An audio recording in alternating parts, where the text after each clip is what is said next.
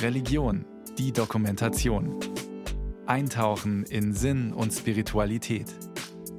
Ein Podcast von Bayern 2.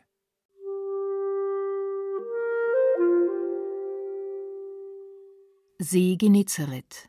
Die Jünger sind mit leeren Booten heimgekehrt. Jesus hat sie erwartet. Da geschieht für Petrus etwas furchtbar Peinliches.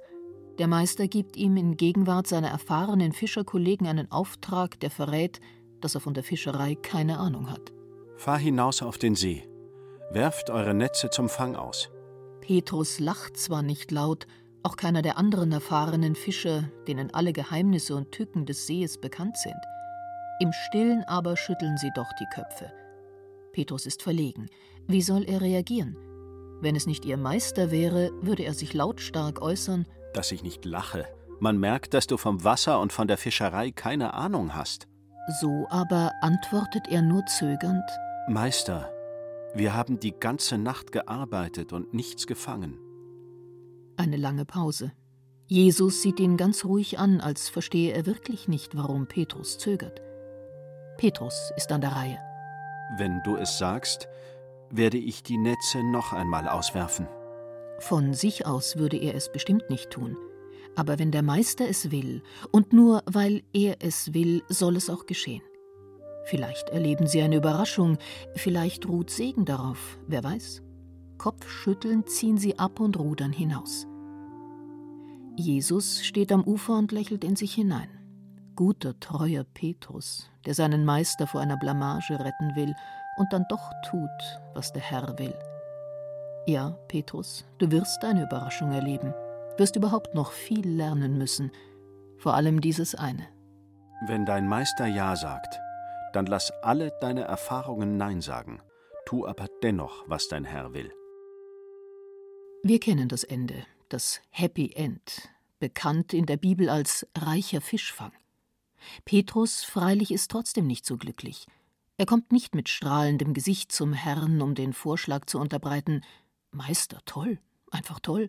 Mit solchen Fähigkeiten werden wir eine Fischkonservenfabrik eröffnen, eine Fischkompanie gründen. Wir werden reiche Leute, beide, du und ich. Es ist vielmehr ein demütiger, ja ein gedemütigter Petrus, der zum Meister hinwankt, auf die Knie fällt und bekennt: Herr, geh weg von mir, ich bin ein sündiger Mensch. Doch damit endet die Geschichte nicht. Jesus entlässt Petrus nicht, sondern erteilt ihm einen neuen, noch schwereren Auftrag. Fürchte dich nicht. Von jetzt an wirst du Menschen fangen. Mein Gott, denkt Petrus, das auch noch.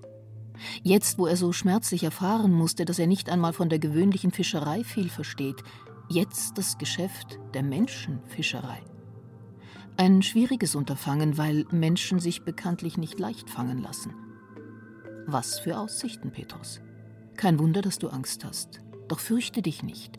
Der Meister wird mit dir sein, wie er heute beim Fischfang mit dir gewesen ist.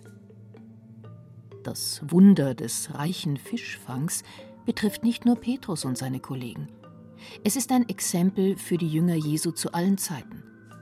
Der Wanderprediger Jesus von Nazareth ist nicht abhängig von Gegebenheiten der Welt, freut sich aber über deren Schönheiten. Er ist betrübt über seine Verurteilung zum Tod am Kreuz, freut sich aber über die Auferweckung vom Tod durch seinen himmlischen Vater. Im Vaterunser beten wir, Dein Wille geschehe im Himmel wie auf Erden. Was aber, wenn dies nicht geschieht? Dann sind wir betenden Christen schnell versucht, Gott das Vertrauen auf seine Hilfe aufzukündigen, weil alles Bitten und Beten nichts hilft.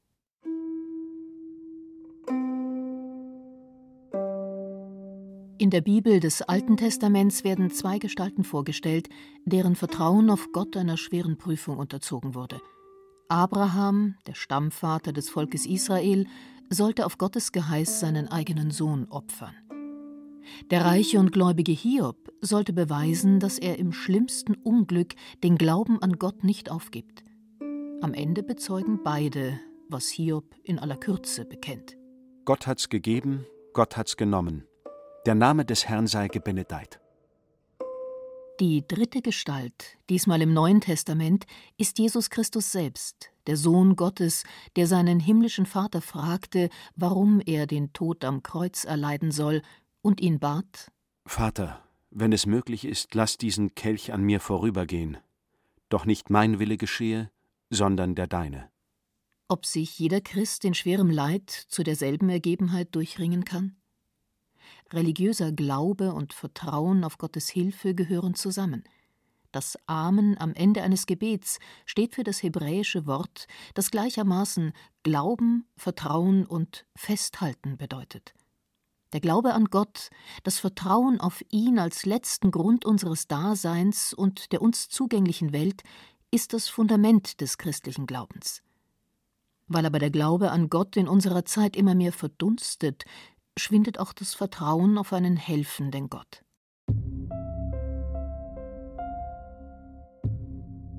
Der schwer verwundete Kriegsteilnehmer und Dichter Wolfgang Borchert hat in seinem Theaterstück Draußen vor der Tür die Frage nach Gott mit einer lässigen Handbewegung unter den Tisch gewischt. Ich bin der Gott, an den keiner mehr glaubt. Sehr finster. Und ich kann es nicht ändern, meine Kinder. Ich kann es nicht ändern. Finster, finster. Auch in den einst christlich geprägten Ländern Westeuropas erfährt der religiöse Glaube in unseren Tagen einen Niedergang. Allein in Deutschland erklärten im Jahr 2020 mehr als 220.000 Katholiken ihren Austritt aus der Kirche. Der Trend setzt sich fort, aus ganz verschiedenen Gründen. Im Vordergrund steht, vom Skandal des sexuellen Missbrauchs vieler Kinder durch Kleriker und Ordensleute einmal ganz abgesehen, eine offensichtliche Ablehnung des bisweilen triumphalen Auftretens kirchlicher Vorgesetzter bei liturgischen Gottesdiensten und kirchlichen Veranstaltungen. Schlimmer wirkt die Unzufriedenheit mit als überholt empfundenen kirchlichen Lehrmeinungen im Bereich des Dogmas und der Moral. Der christliche Glaube ist im Laufe von Jahrhunderten von einem biblischen zu einem kirchlichen Glauben degeneriert und begegnet heute weithin Kritik. Mit Ketzerverfolgung, Kriegsbegeisterung, Judenfeindschaft und rigiden Sexualmoralvorstellungen haben viele kirchliche Autoritäten sich selbst zum Urheber von Glaubens- und Kirchenfeindlichkeit gemacht. Als überaus einschneidend wirkte auch das von der kirchlichen Dogmatik verbreitete Gottesbild, bei dem ein strafender und rächender Gott im Vordergrund stand und weithin heute noch steht. Dies alles und noch vieles mehr gibt zahlreichen Christen Anlass und Grund zum Abschied von Kirche und zum Abschied von Gott. Das Grundproblem unserer Zeit zeigt sich in der Frage, ob es überhaupt einen persönlichen Gott geben kann.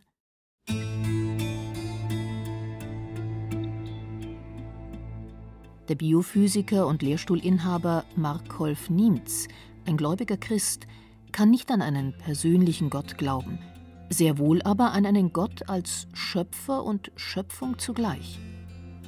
Sein Kollege, der 1961 verstorbene Quantenphysiker Erwin Schrödinger, vertrat die Meinung, der persönliche Gott kann in einem Weltbild nicht vorkommen, das nur zugänglich geworden ist, um den Preis, dass man alles Persönliche daraus entfernt hat. Fragen wie Wo warst du, Gott? und Warum hast du, Gott, dieses oder jenes Böse zugelassen? Lassen sich für diese Wissenschaftler mit einem personalen Gott, der immer und überall zugegen ist, nicht beantworten, sondern nur dann, wenn wir unser Leben als ein Spiel betrachten, in dem sich Gott als Regel und Zufall offenbart. In diesem Spiel muss Gott keinen gewaltsamen Tod verhindern, weil nicht das Ich am wertvollsten ist, sondern sein Beitrag zum Jenseits. Das evolutive Gottesbild der Naturwissenschaften findet allerdings in der heutigen Theologie keine allgemeine Zustimmung. Deshalb sitzt Gott weiterhin als Schuldiger für alles Leid im Universum auf der Anklagebank. Der Physiker Markolf Niemz schreibt in seinem Buch Bin ich, wenn ich nicht mehr bin, dass das irdische Ich im Tod stirbt, die Seele aber weiterlebt und in das aus Liebe und Wissen bestehende Meer, das wir Gott heißen, zum ewigen Leben eingeht. Eugen Drewermann, im Raum der Kirche ein umstrittener Theologe, hielt 2019 beim Deutschen Evangelischen Kirchentag in Dortmund einen Vortrag zum Thema Mensch, wem vertraust du? dem er in der Buchausgabe den Titel gab Vertrauen kann man nur auf Gott. Er wollte dies so verstanden wissen. Glauben besteht nicht in der Versicherung, es werde schon nichts passieren. Gott werde uns vor jeglichem Unheil bewahren. Glauben besteht in dem Vertrauen, standzuhalten, egal was kommt. Gott bleibt in unserem Herzen und er geht mit uns. Der Philosoph und emeritierte Professor Herbert Schnädelbach bezeichnet sich als Atheisten.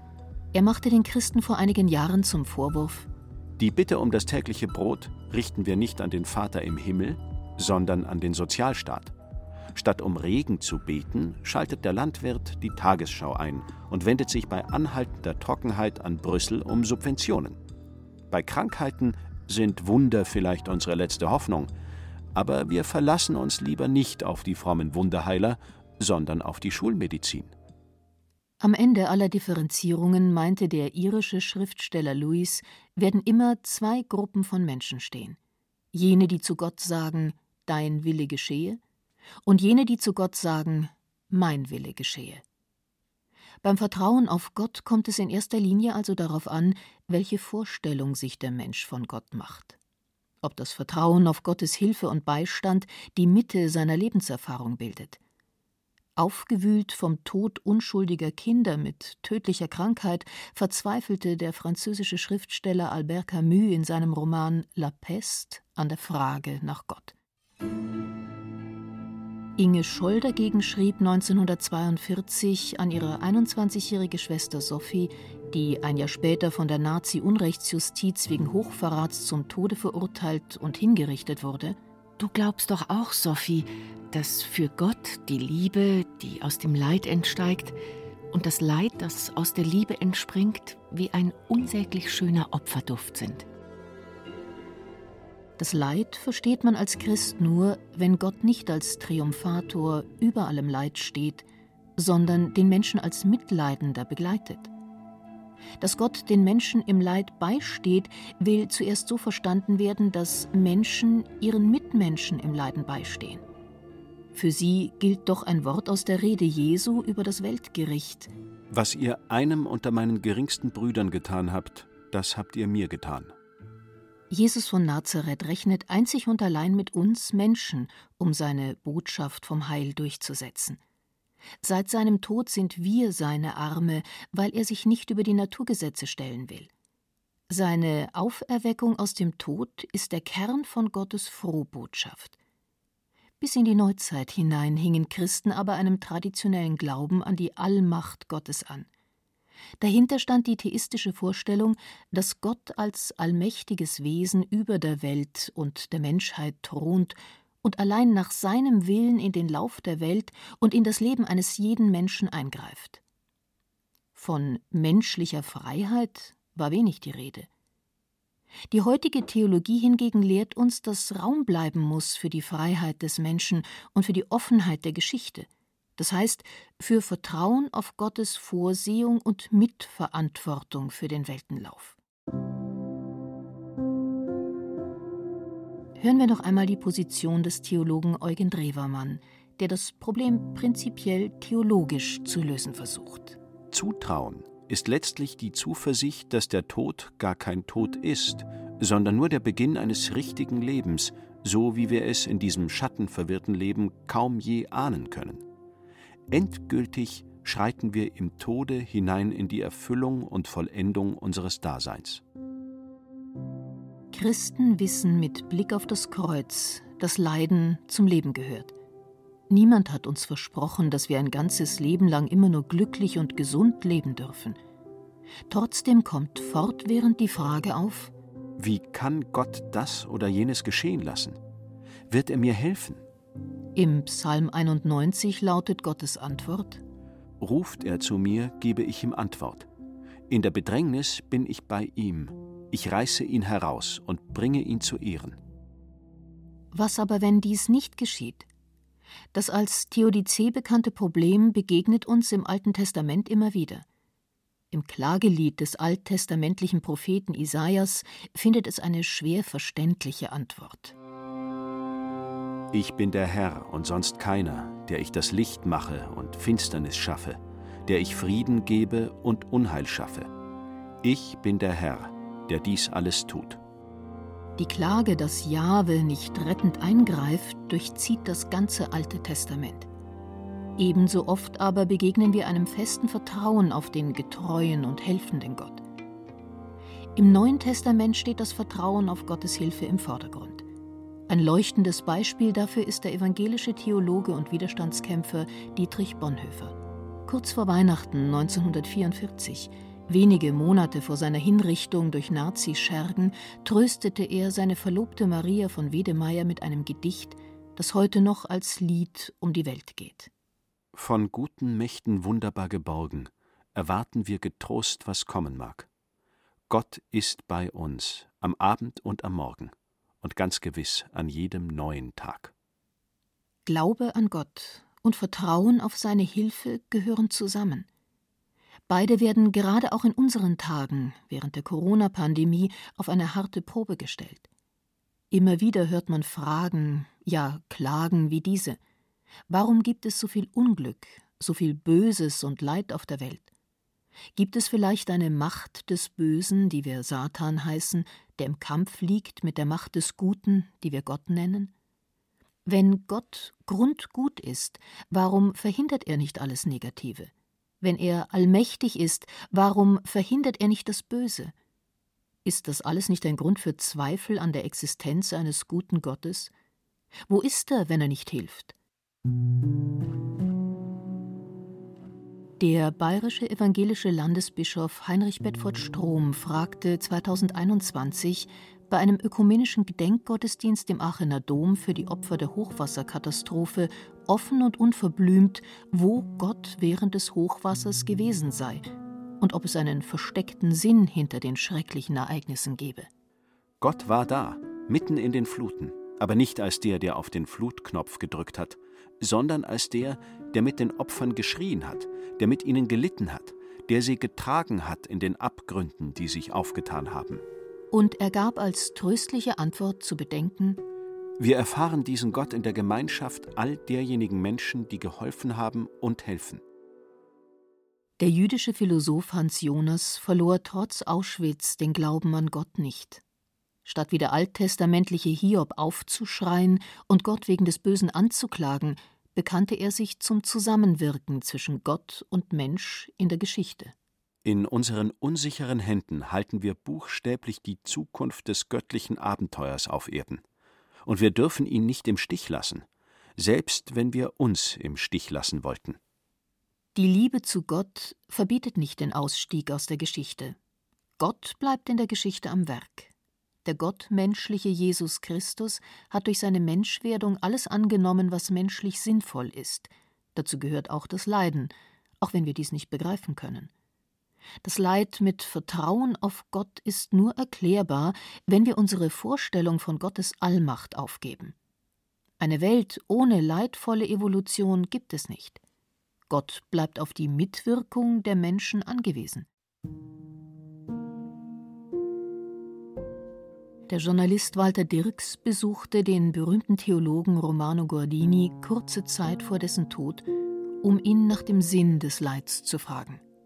Er werde sich im letzten Gericht nicht nur fragen lassen, sondern auch selber fragen, warum Gott zum Heil die fürchterlichen Umwege, das Leid der Unschuldigen, die Schuld wolle. Wenn ich zu Gott komme, werde ich ihn nach dem Sinn des Leids fragen, und ich werde auf einer Antwort bestehen. Für den katholischen Schriftsteller Theodor Hecker blieb auf der Suche vom Ungläubigen zum Gläubigen vor allem das Vertrauen auf Gott. Das Ganze weiß doch nur Gott.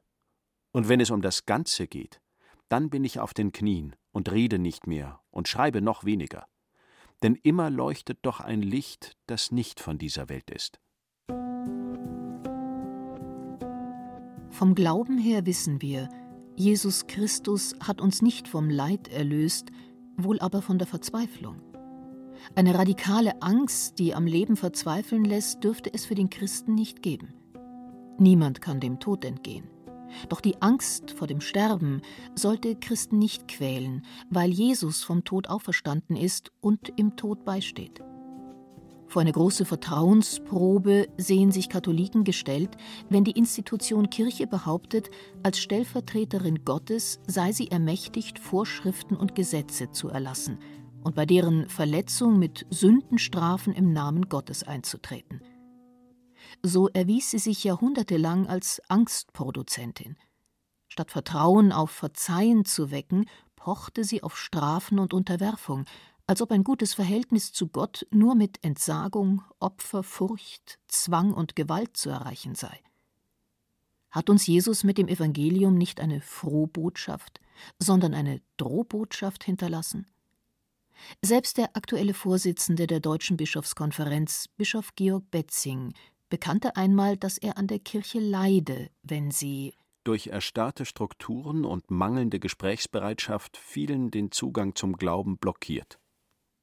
Warum erleben wir in unserer Zeit massenweise Kirchenaustritte? Die meisten treten nicht aus, weil sie den Glauben an Gott verloren haben, sondern weil sie ihr Vertrauen in die Wandlungsfähigkeit der Institution Kirche verloren haben.